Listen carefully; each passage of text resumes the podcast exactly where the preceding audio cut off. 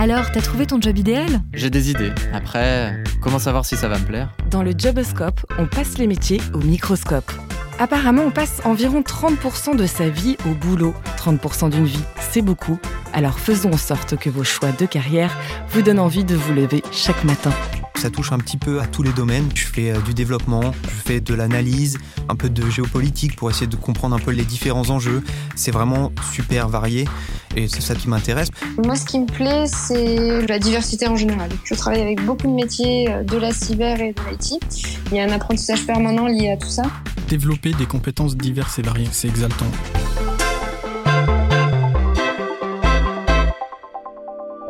Bonjour et bienvenue dans ce nouvel épisode du Joboscope par Open Classrooms.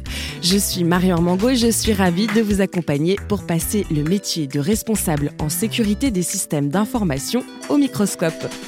Avec la montée en puissance du web et des objets connectés, il est plus que jamais nécessaire de se protéger des pirates informatiques. Les métiers de la cybersécurité sont donc très recherchés et les professionnels se font rares. Alors quand on a déjà un bon bagage tech, une spécialisation en cybersécurité peut être un excellent débouché. Pour parler des opportunités du secteur et des spécificités des différents métiers, nous accueillons aujourd'hui Thomas Rocha. Tu fais de la recherche en cybersécurité chez McAfee. Lorraine Lacoula-Barthes au téléphone avec nous aujourd'hui, responsable d'une équipe en charge de la sensibilisation et de la conduite du changement chez Soprasteria. Et enfin, René Thiel, directeur cybersécurité avec 17 ans d'expérience dans des entreprises telles que Soprasteria, Altran, Sogeti ou encore l'armée de terre. Bonjour à tous. Bonjour. Bonjour. Alors, vous êtes prêts à répondre à toutes nos questions? Ouais. Tout à fait. Bien sûr. C'est parti, on commence avec Lorraine, donc au téléphone avec nous. Tu as un titre assez long, Lorraine, tu es responsable d'une équipe en charge de la sensibilisation et de la conduite du changement chez Sopra Steria. Est-ce que tu peux nous présenter ton entreprise et nous expliquer en quelques mots en quoi consiste ton poste? Oui, bien sûr. Donc, euh, Soprasteria, on est un des leaders européens du conseil des services numériques et de l'édition de logiciels et on accompagne nos clients euh, dans leur transformation digitale. Donc moi, je travaille plus spécifiquement au sein de la BU cybersécurité de Soprasteria, dans le cybercentre de Toulouse. Donc on a deux cybercentres en France, euh, Toulouse et Paris. Côté équipe, euh, on a donc une double casquette, donc celui de sensibiliser les publics euh, techniques ou non techniques aux bonnes pratiques de cybersécurité, parce qu'aujourd'hui, euh, tout le monde n'est pas au fait euh, des attaques, des menaces, et tout le monde ne sait pas se protéger face aux cybermenaces. Et on a un autre pan qui va de la conduite du changement lié au projet de cybersécurité de nos clients. Donc, euh, quand un projet cybersécurité arrive dans une entreprise, on doit l'accompagner pour que tout se déroule au mieux, pour que tout le monde appréhende les différents outils mis à sa disposition et comprenne les enjeux du déploiement de ces outils. Merci Lorraine. Alors Thomas, toi tu travailles chez McAfee et euh, tu es chercheur en cybersécurité. Est-ce que tu peux également nous présenter ton entreprise et nous expliquer en quoi consiste ton métier?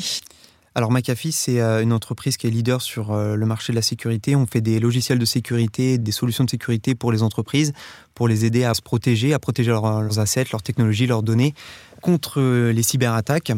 Et donc moi, je suis dans une équipe de chercheurs internationaux et je fais ce qu'on appelle la threat intelligence, c'est du renseignement sur les menaces informatiques, où en fait on va étudier un peu euh, les nouvelles attaques, le profil des attaquants, et puis euh, améliorer derrière nos technologies. Donc c'est de la recherche et du développement et fournir des informations à tous nos clients concernant les renseignements sur les menaces.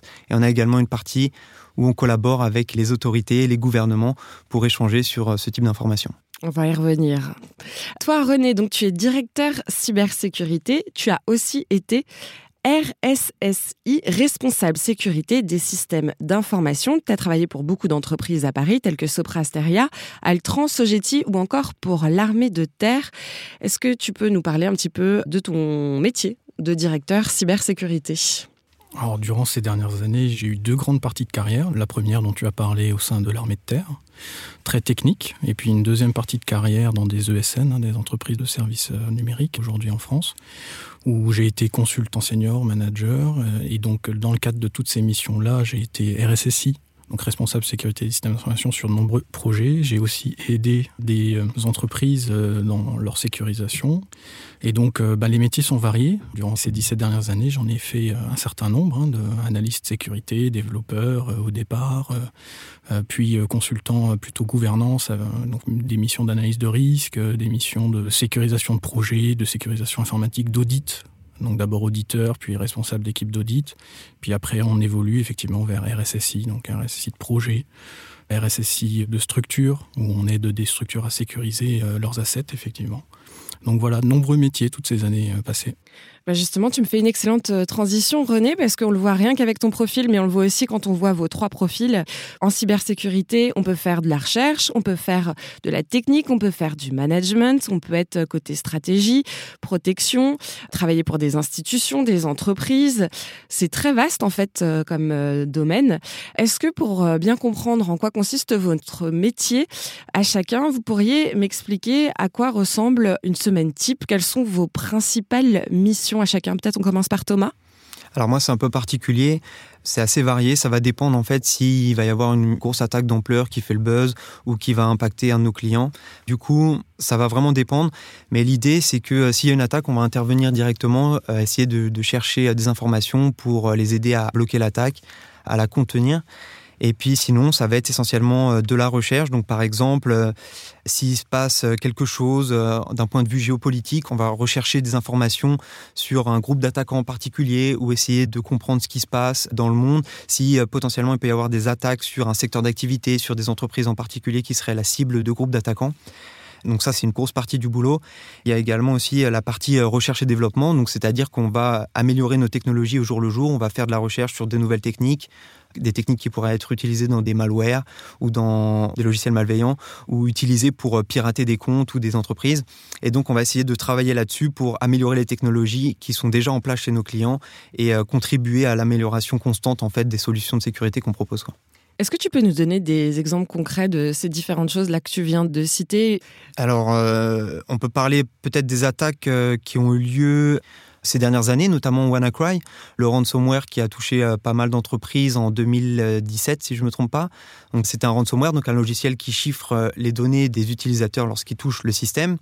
Et en fait, euh, ce logiciel malveillant s'est répandu très rapidement parce qu'il avait ce qu'on appelle des mécanismes de propagation. Et donc, ça a touché énormément d'entreprises. Donc là, quand on a un cas comme ça, nous, en tant qu'équipe de chercheurs, on va forcément passer du temps dessus, l'analyser, comprendre ce que fait le malware, comprendre d'où il provient, essayer de savoir quelles sont les personnes derrière, est-ce qu'il y a une motivation particulière. Et donc pour WannaCry, c'était donc un ransomware qui a été diffusé très largement en Europe et qui a touché beaucoup d'entreprises. On va continuer avec Lorraine. Lorraine, toi, est-ce que tu peux m'expliquer quelles sont tes missions principales? À quoi ressemble une journée, une semaine type? Oui, d'accord. Alors bon, bien sûr, euh, il n'y a pas vraiment de journée qui se ressemble, mais effectivement, on retrouve des éléments qui sont récurrents au sein des semaines. Donc, comme sur mon poste, il y a une partie euh, qui consiste à faire du consulting. Donc, il y a une grosse partie qui est dédiée au suivi des projets des clients, donc euh, sur les livrables, le planning, le suivi financier. Ensuite, il y a une partie qui va être plutôt dédiée à la création de supports de sensibilisation, donc des supports soit web, soit print, qui rentre en fait dans le cadre d'une stratégie qui aura été définie au préalable avec le client. Donc ça peut être sur des thématiques précises comme par exemple les ransomware, ou ça peut être euh, sur des bonnes pratiques en général. tout dépend de ce qui est demandé. On va aussi contribuer à la création et à l'animation de formations et de sensibilisation d'utilisateurs euh, chez nos clients. Et bien sûr, on a aussi une partie animation des communautés cybersécurité. Donc ça va passer par de l'événementiel ou bien l'animation de communautés online en leur faisant part euh, de l'actualité cyber, par exemple, ou en les tenant au fait euh, des nouvelles techniques pour se prémunir face aux attaques. Mais il y a une partie veille qui est extrêmement importante pour être toujours au fait euh, des dernières attaques, de ce qui se fait pour se protéger, pour savoir mieux réagir et mieux prémunir. C'est une veille quotidienne Tout à fait, ouais. Ça va aussi vite que ça, c'est-à-dire qu'en quelques heures. Ça peut aller vite, oui. Euh, ouais, clairement, c'est une veille quotidienne parce que tous les jours, il y a des nouvelles vulnérabilités qui sont découvertes, il y a des nouveaux logiciels malveillants, il y a des, des nouvelles techniques qui sont découvertes. Donc, ouais, c'est vraiment c'est constant, quoi. Même le week-end. Mhm. René, tu euh, peux nous expliquer, toi, euh, quelles sont tes principales missions et euh, à quoi ressemble ton quotidien, disons?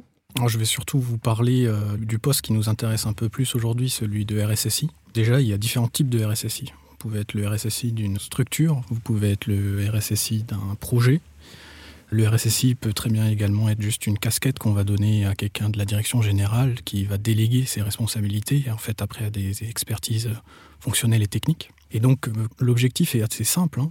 c'est d'essayer de garantir la sécurité de son périmètre.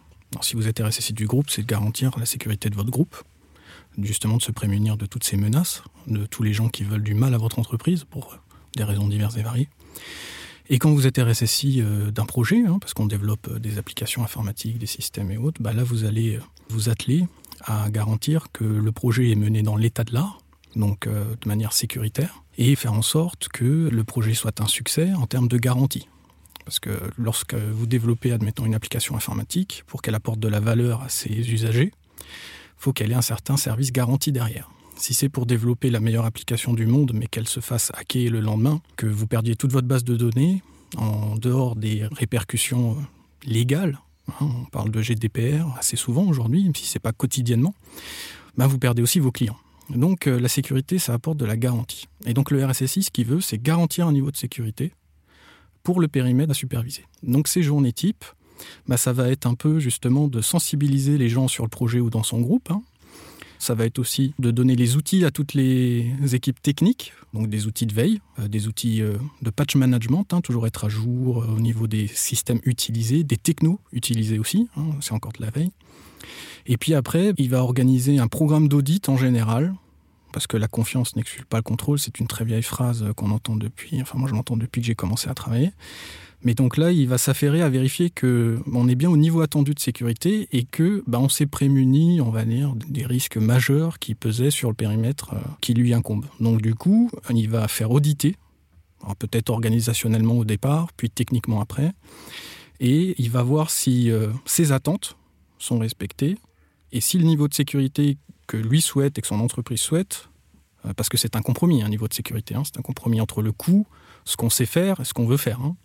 Je ne vais pas rentrer dans l'état des analyses de risque, mais quand on fait une analyse de risque, ce n'est pas juste mettre les risques en lumière, c'est aussi calculer leur incidence en termes de répercussions financières, en termes d'image et autres. Et donc, il va s'assurer qu'on est bien aux objectifs. Et si on n'y est pas, c'est pas Dieu non plus dans l'entreprise. Il va faire remonter les risques, euh, les coûts, il va faire remonter euh, tous les problèmes finalement, euh, et puis après, d'un commun accord avec sa direction générale, mener un plan d'action il va s'assurer qu'au sein de son groupe, de son entreprise, de son organisme ou de son projet, on est au niveau de sécurité adéquat. Alors adéquat, ça sous-entend aussi qu'il respecte toutes les exigences légales hein, qu'aujourd'hui qu'on a en France hein, et dont on entend souvent parler. Thomas tout le monde devrait avoir euh, quelqu'un euh, en sécurité pour gérer euh, justement les risques. Maintenant, c'est pas le cas de toutes les entreprises. Les petites entreprises ou peut-être les startups ne prennent pas forcément en compte la sécurité parce que c'est aussi un centre de coût, bien que c'est censé être là pour protéger justement l'entreprise et puis les différentes technologies de l'entreprise et les données. Par contre, les grosses entreprises sont de plus en plus équipées de RSSI avec une équipe euh, cybersécurité derrière qui assiste le RSSI et qui travaille sur ces problématiques-là. Alors, problème de coût, mais pas que parce que de ce que j'ai pu comprendre, vous n'êtes pas très nombreux en fait dans le secteur de la cybersécurité. Est-ce que c'est pas aussi un des problèmes qui rend votre euh, métier inaccessible aux petites entreprises et startups C'est que ça recrute en fait beaucoup euh, dans votre secteur. Vous avez des chiffres, des postes manquants, René? Bah, récemment encore, euh, les chiffres qui étaient annoncés au niveau mondial, c'est on dépasse les 1 300 000 personnes en termes de besoins en cybersécurité. Alors c'est un peu comme avec les médecins. Hein. C'est si vous commencez pas à en former euh, il y a 20 ans, vous en avez pas aujourd'hui.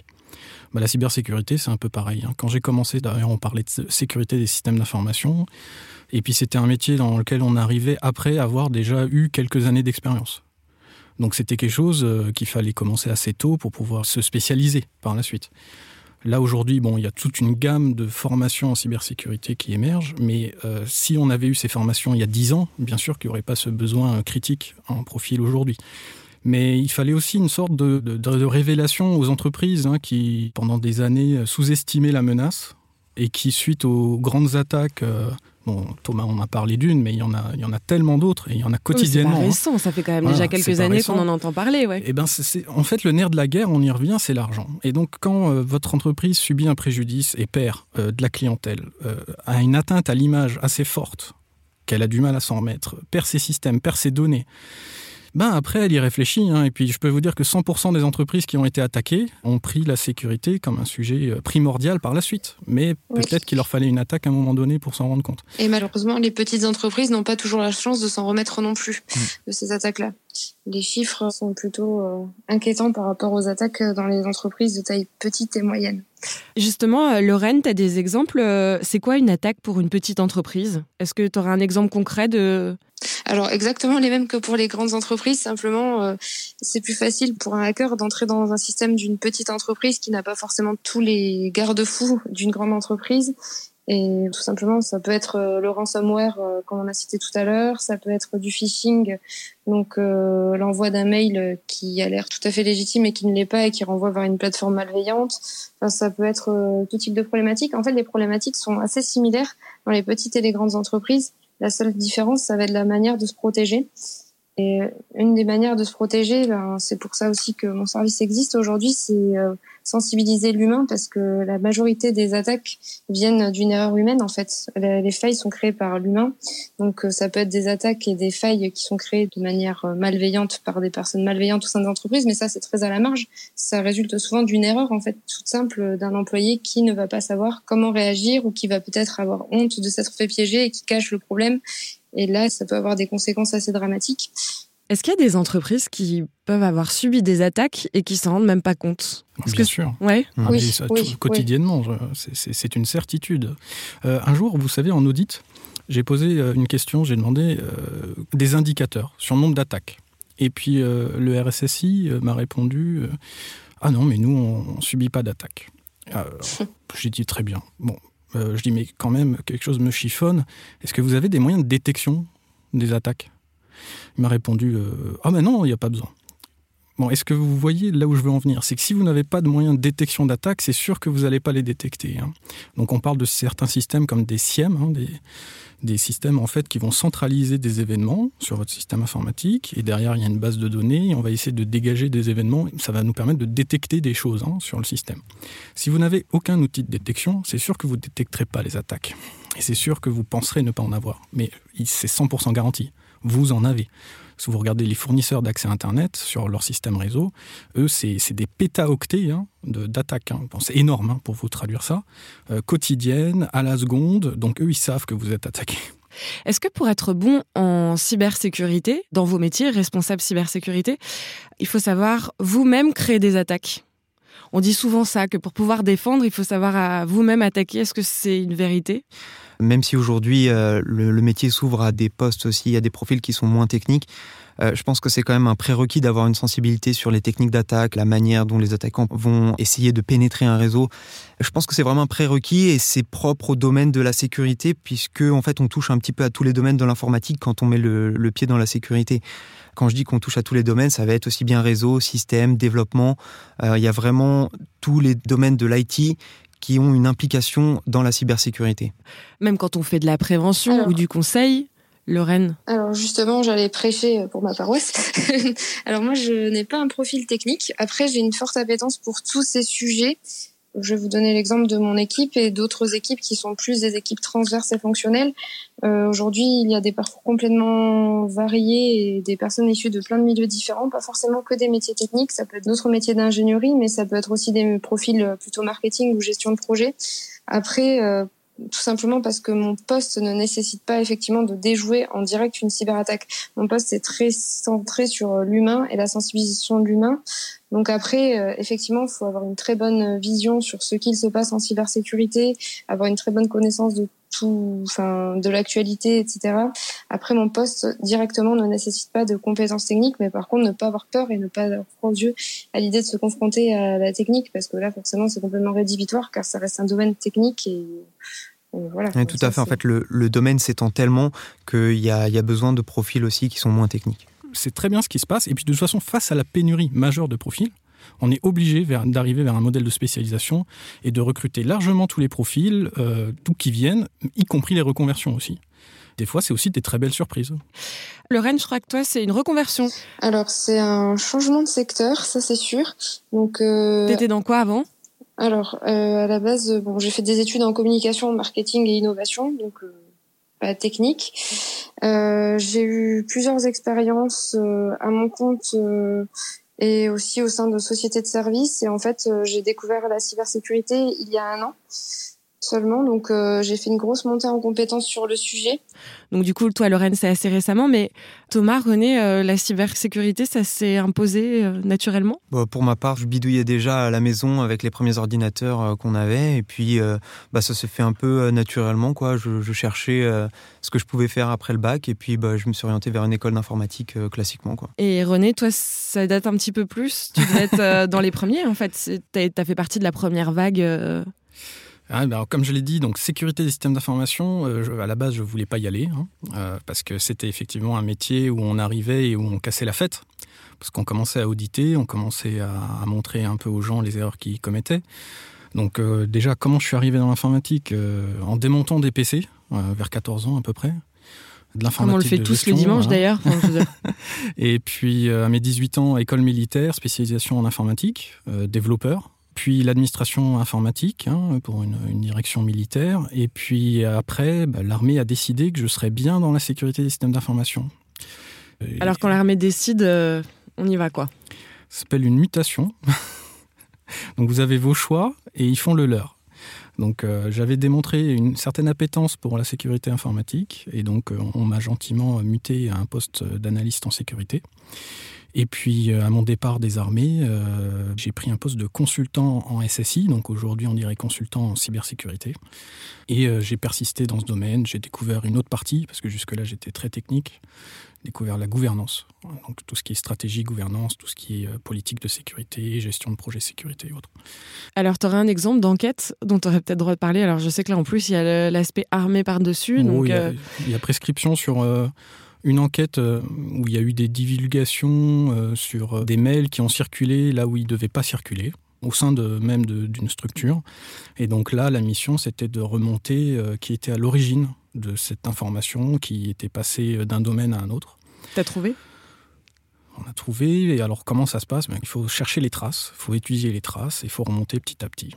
Et puis après, ben, vous passez la main à des services de police. Euh, donc euh, vous avez euh, au sein des armées un organisme qui s'appelle la DRSD aujourd'hui, qui s'appelait la DPSD, et puis c'est eux, ils font l'enquête policière derrière comme on la connaît. justement, la police, Thomas, toi tu collabores avec elle régulièrement, il me semble. Comment est-ce que ça se passe cette collaboration? Ça consiste en quoi? Alors c'est principalement avec Europol au niveau européen.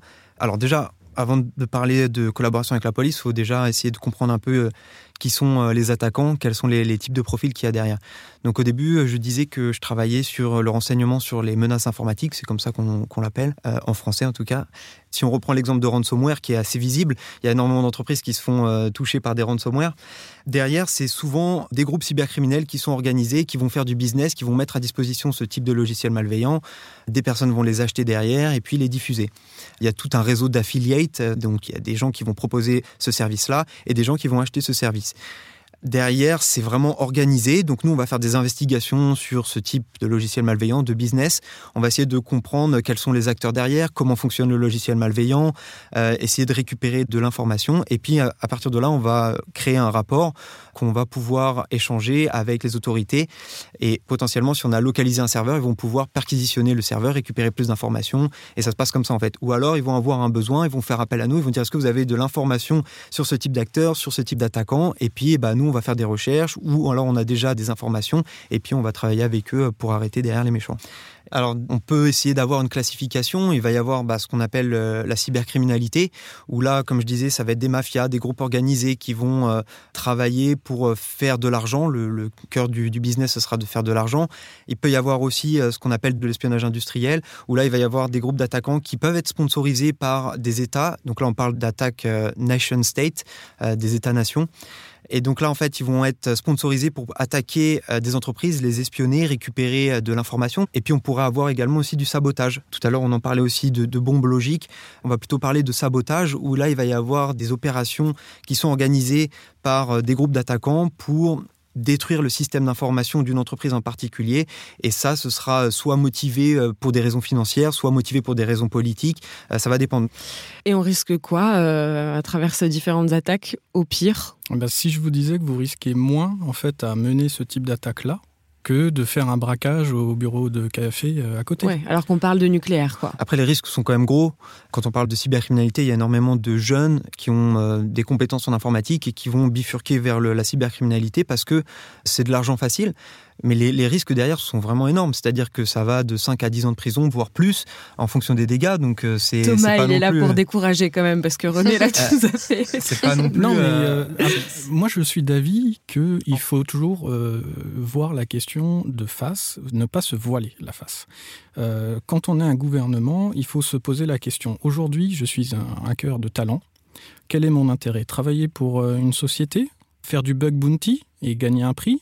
Ou revendre cet exploit au marché noir Et bien justement, vous allez nous parler de ce qui vous plaît dans votre métier pour encourager les personnes qui nous écoutent à prendre le droit chemin. Lorraine, on va peut-être démarrer avec toi. Qu'est-ce qui te plaît particulièrement dans ton métier, ton quotidien? Alors, euh, moi, ce qui me plaît, c'est le côté polyvalent de mon poste. Vu que je suis sur une fonction transverse, je travaille avec beaucoup de métiers euh, de la cyber et de l'IT. Donc, euh, à chaque métier, ses enjeux et, euh, et sa manière de se protéger. Il y a un apprentissage permanent lié à tout ça. Ensuite, ce qui est super intéressant et aussi très gratifiant, c'est de constater, par exemple, en direct, quand une sensibilisation prend sur les gens qu'on a en face, donc les gens qui commencent à avoir un déclic, qui commencent à poser plein de questions, qui commencent à s'inquiéter, on les rassure, mais pas trop non plus, parce qu'il y a toujours des enjeux derrière. L'idée, c'est pas non plus qu'ils deviennent à leur tour cyber parano, mais en tout cas, ça donne vraiment du sens au projet et c'est vraiment quelque chose de très tangible. Et après, euh, les différences de niveau aussi entre les différentes personnes, de niveau technique, je parle, ça apporte vraiment du challenge aux échanges et euh, donc la diversité en général, je pense. Et toi, Thomas? Alors moi, ce que j'aime dans la sécurité, c'est déjà le fait que ça touche un petit peu à, à tous les domaines. Moi, dans mon métier, je fais euh, du développement, je fais de l'analyse, un peu de géopolitique pour essayer de comprendre un peu les, différents enjeux. Je fais aussi de l'ingénierie, c'est-à-dire qu'on va améliorer les solutions euh, derrière. Donc c'est vraiment super varié. Et c'est ça, moi, qui m'intéresse parce qu'on bosse quasiment jamais sur la même chose et puis on est tout le temps en apprentissage constant. Ça c'est euh, c'est challengeant et en même temps c'est ce qui a du charme en fait dans le métier, c'est-à-dire qu'on apprend tout le temps de nouvelles choses, de nouvelles techniques. Donc ça c'est ce qui me plaît le plus, je pense. Et René? Je rebondis sur ce que Thomas vient de dire. Euh, développer des compétences diverses et variées en vous, c'est c'est exaltant. Euh, On a parlé des aspects positifs, mais négatifs, il y a toujours dans n'importe quel domaine, ou peut-être pas, vous allez peut-être me contredire. Qu'est-ce qui est plus difficile dans votre quotidien? On est là pour parler avec toute transparence pour les personnes qui nous écoutent et qui souhaitent euh, faire comme vous de la cybersécurité. Qu'est-ce qui est plus difficile, René? Déjà, de nos jours, je pense par rapport au passé, on est les bienvenus. C'est-à-dire quand vous avez quelqu'un qui développe un projet et qui doit sécuriser ce projet, bah, il fait appel à vous.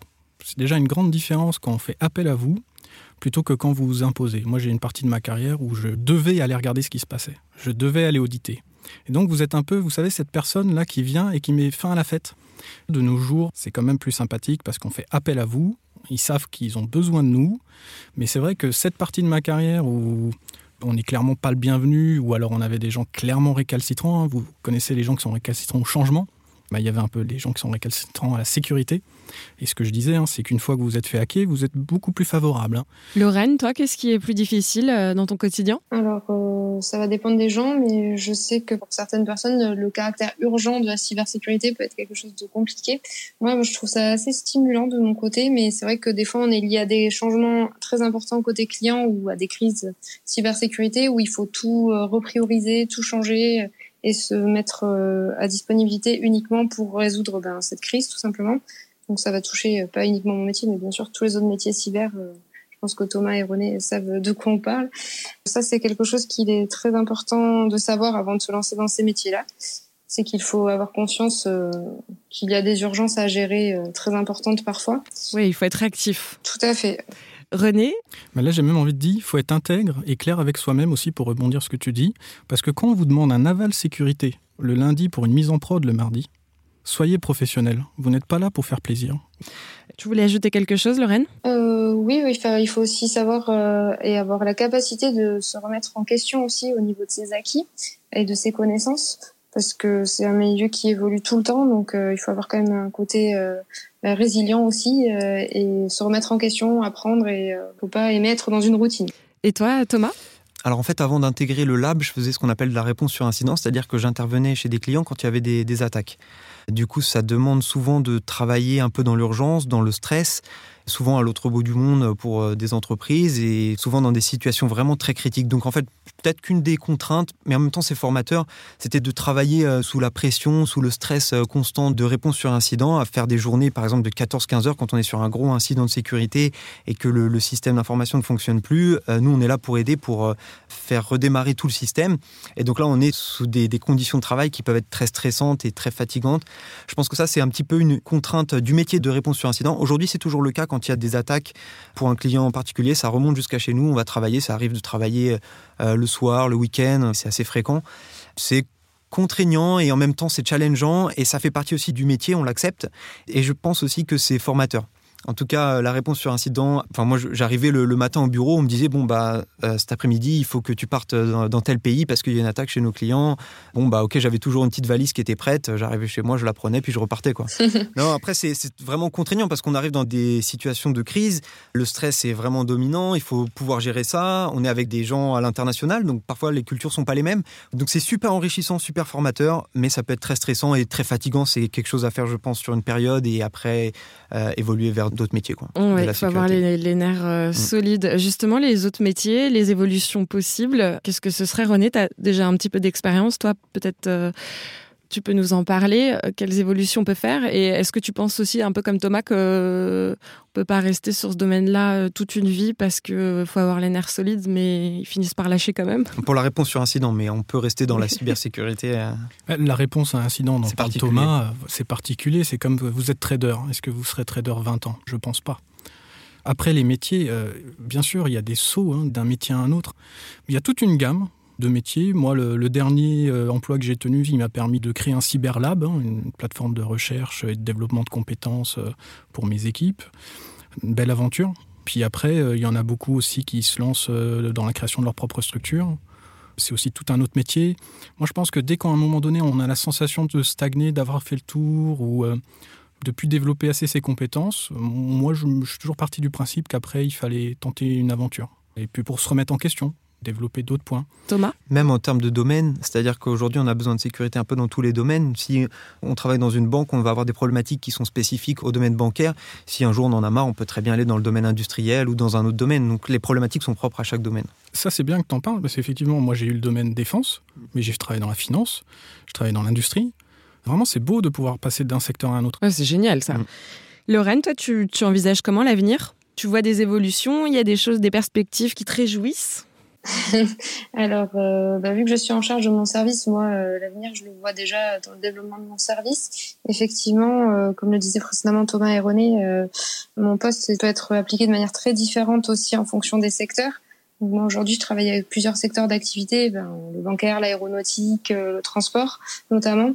Et donc, faire peut-être davantage de spécialisation sur les différents secteurs dans l'approche il y a aussi une approche très importante au sein de mon métier qui consiste en fait à rendre euh, l'approche pédagogique beaucoup plus ludique parce que les formations, les sensibilisations, ça peut être vu comme quelque chose de très euh, rébarbatif ou euh, même vu comme une contrainte par certaines personnes parce que les bonnes pratiques, c'est aussi ce qu'il faut faire et ce qu'il ne faut pas faire. Donc c'est pas forcément vu toujours d'un très bon œil. Donc nous, on a un rôle aussi d'innovation dans notre offre et notre approche.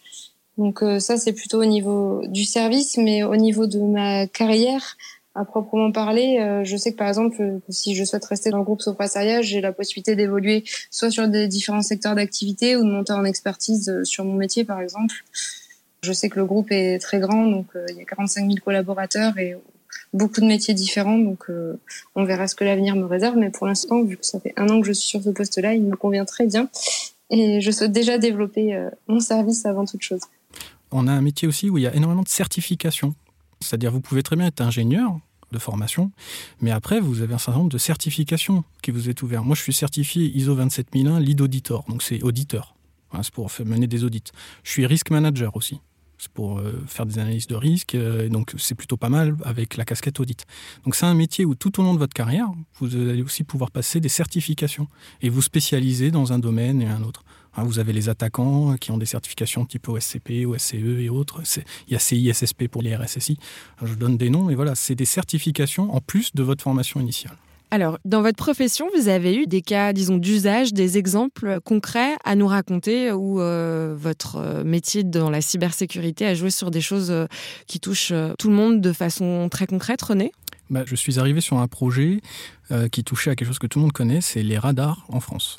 Aïe. Et donc je me suis retrouvé RSSI, donc le fameux responsable de la sécurité du projet. Et donc quand on parle radar, forcément vous n'avez pas un très grand fan club. Non. Donc là, quand on commence déjà à dresser la typologie de l'attaquant, c'est-à-dire euh, qui nous veut du mal, bah vous avez à Tout peu près tout le monde. Donc ça commence par euh, Jean-Jacques avec sa bombe de peinture euh, qui va opacifier les vitres du radar. Donc là, c'est quand vous faites votre analyse de risque. hein.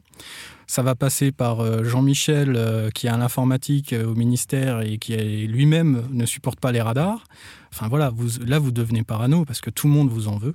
Et donc vous prenez ça en compte dans votre analyse de risque. Alors, euh, concrètement, ça veut dire quoi? Ça veut dire qu'on fait appel à toi pour te dire tu dois sécuriser les radars en France. Alors la France a aujourd'hui un certain nombre de radars en place. Ouais. mais développe des nouveaux systèmes de radars. Donc il y a des projets de développement de nouveaux radars. Et quand il lance un projet de développement d'un nouveau radar, hein, donc le nouveau radar, il fait quoi? Dans la presse, vous l'avez peut-être vu, la nouvelle génération euh, prend euh, double voix, euh, vous flash aussi si vous téléphonez en conduisant, arrive à vérifier que vous portez ou non la ceinture.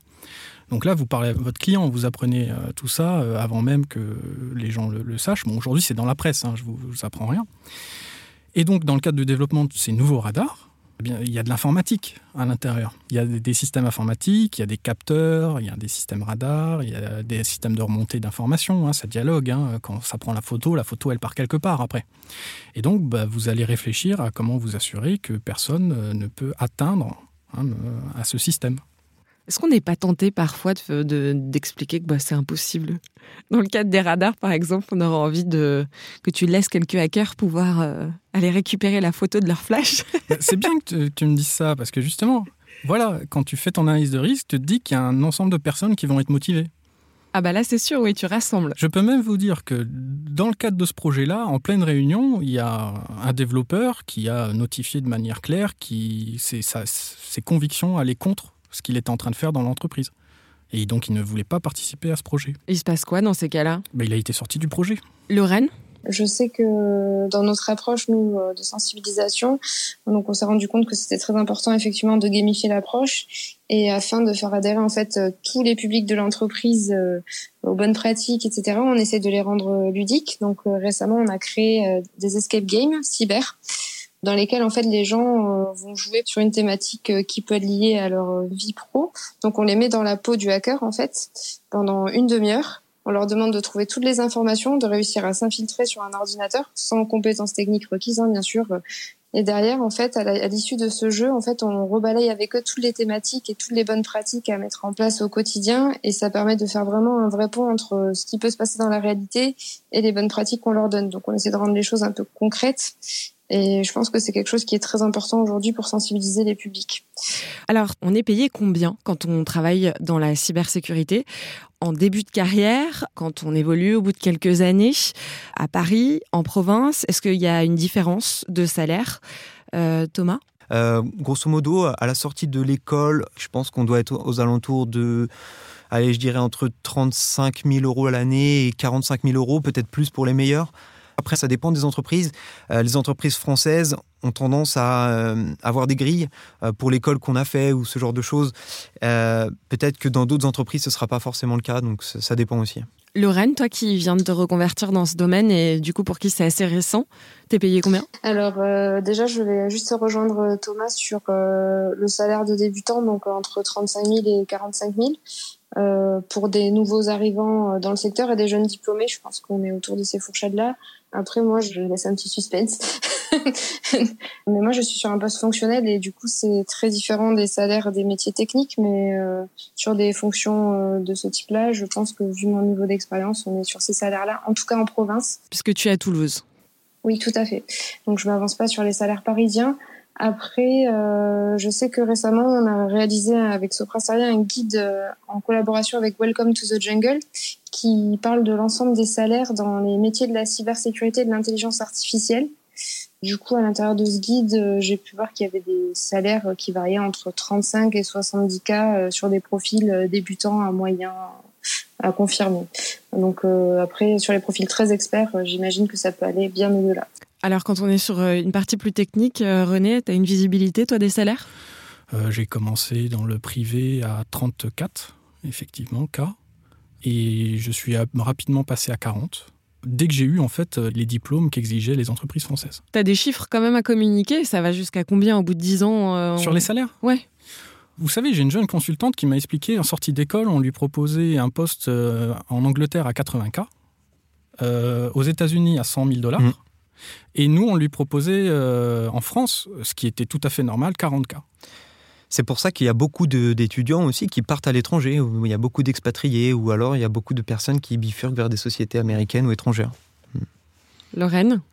Ah oui, oui, je suis entièrement d'accord. Après, euh, bon, effectivement, ça dépend des entreprises. Euh, les grandes entreprises ont plus de prérequis, peut-être en termes de diplôme. Après, euh, effectivement, à l'étranger, les salaires sont différents. Donc, oui, je suis complètement alignée avec ça. Pour terminer, est-ce que vous auriez quelques conseils attention, je me lance, dites-moi si c'est correct, en hygiène cybernétique. Correct? Ah, Thomas me fait des grands yeux. Bon, vous avez compris ce que je voulais dire. Euh, à donner à nos auditeurs. Lorraine je dirais, euh, vérifier toujours la légitimité de tous les messages qu'on reçoit, que ce soit SMS, euh, mail ou même euh, appel. Donc vérifier toujours l'expéditeur, le lien vers lequel cela renvoie, le message contenu, est-ce que c'est une offre trop exceptionnelle ou trop merveilleuse pour être crédible, la demande qui est faite est-elle aussi légitime? On ne va pas vous demander vos coordonnées bancaires normalement dans un mail a priori, il n'y a pas de raison que ça se passe. Le phishing, c'est quand même une des principales euh, attaques aujourd'hui, et que ce soit sur la vie perso et pro aussi. Donc il y a aussi sur le perso que c'est super important. René? Quand votre banque vous envoie un mail avec 10 euh, fautes d'orthographe à la ligne, Bon, voilà. Après, euh, je, reste persuadé que j'ai un notaire qui a envie de me donner 500 000 euros de leg euh, la semaine prochaine. Euh, voilà. Donc le cyberattaquant fait des fautes d'orthographe, quoi. Mais le cyberattaquant fait des fautes d'orthographe, n'a bien souvent pas les bons logos. Après, il y en a qui sont vraiment très bien faits. Oui, c'est clair. à un moment donné, j'en avais publié le top 10 hein, de ceux où on pouvait se faire avoir. Mais voilà, lisez ce qui s'affiche sur l'écran, lisez ce qu'on vous envoie, parce que les gens cliquent. Hein. Les gens cliquent.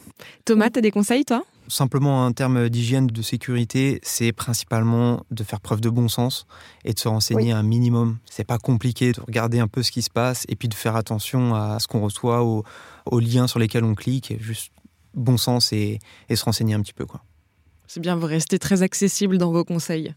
René, pour terminer si, vous avez vraiment envie d'en savoir plus, euh, j'ai parlé de l'ANSI. Il y a un, MOOC en ligne de sensibilisation mm. qui est fantastique. Qui s'appelle comment?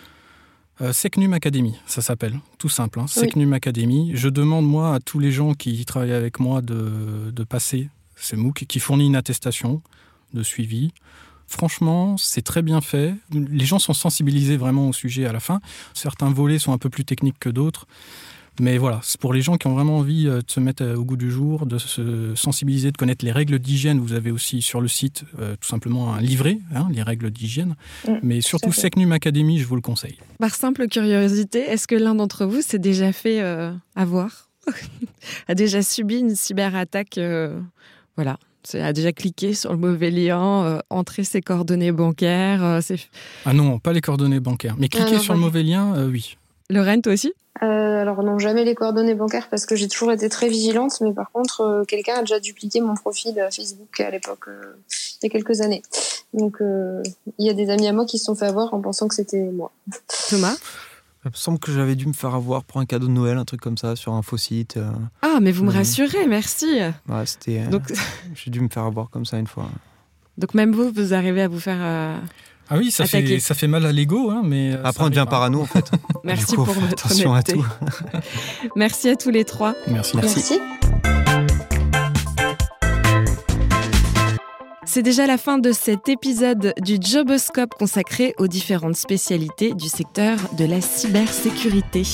Merci à Lorraine Lacoula-Bart, Thomas Rochia et René Thiel d'avoir témoigné. Si ce podcast vous a donné envie d'accéder à un poste à Bac plus 5 en cybersécurité, sachez que cette formation diplômante est disponible sur openclassrooms.com. Elle se fait en ligne en un an ou alors en deux ans en contrat de professionnalisation. Ce master est en partenariat avec l'Université de technologie de Troyes qui délivre ce diplôme universitaire sur Open Classrooms. Vous êtes accompagné de manière individuelle par un mentor qui exerce votre futur métier et vous avez l'emploi garanti.